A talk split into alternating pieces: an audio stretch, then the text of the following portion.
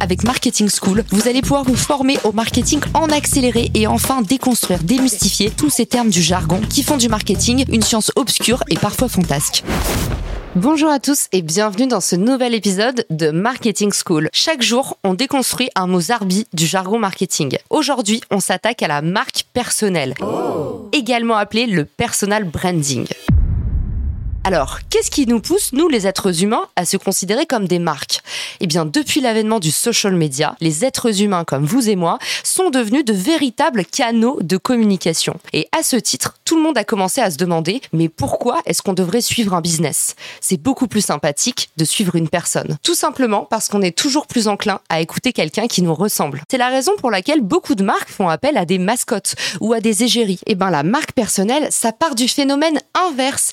Ici, l'idée c'est de vous marketer comme si vous étiez un business. Autrement dit, vous allez décider d'avoir une image de marque avec peut-être une charte graphique, c'est-à-dire que vous allez avoir une signature. Si je prends mon exemple, vous savez que pour Marketing Square, j'utilise beaucoup l'emoji de l'éclair. Dans ma communication, j'ai aussi des petites signatures, des expressions un petit peu idiomatiques que j'utilise comme des patterns qui reviennent de façon récurrente. Et ça, ça me permet d'avoir une ligne à la fois éditoriale et graphique en tant que marque personnelle. Autrement dit, quand on me voit passer sur les réseaux, on est capable de me distinguer plus rapidement de quelqu'un d'autre. Et c'est tout ça l'enjeu d'une marque, c'est tout simplement de laisser une trace, se différencier.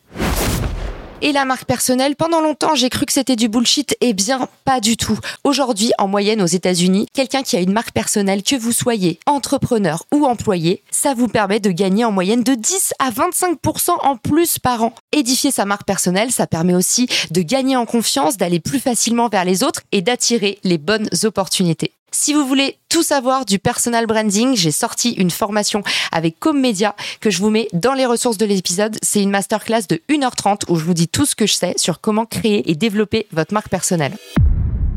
J'espère que cette définition vous a plu et que vous avez tout compris au personal branding, à la marque personnelle. Si vous avez un mot bizarre du jargon marketing à m'envoyer, n'hésitez pas. Envoyez-moi un message via LinkedIn, j'en ferai un épisode. Et je vous dis à très vite dans le podcast. Ciao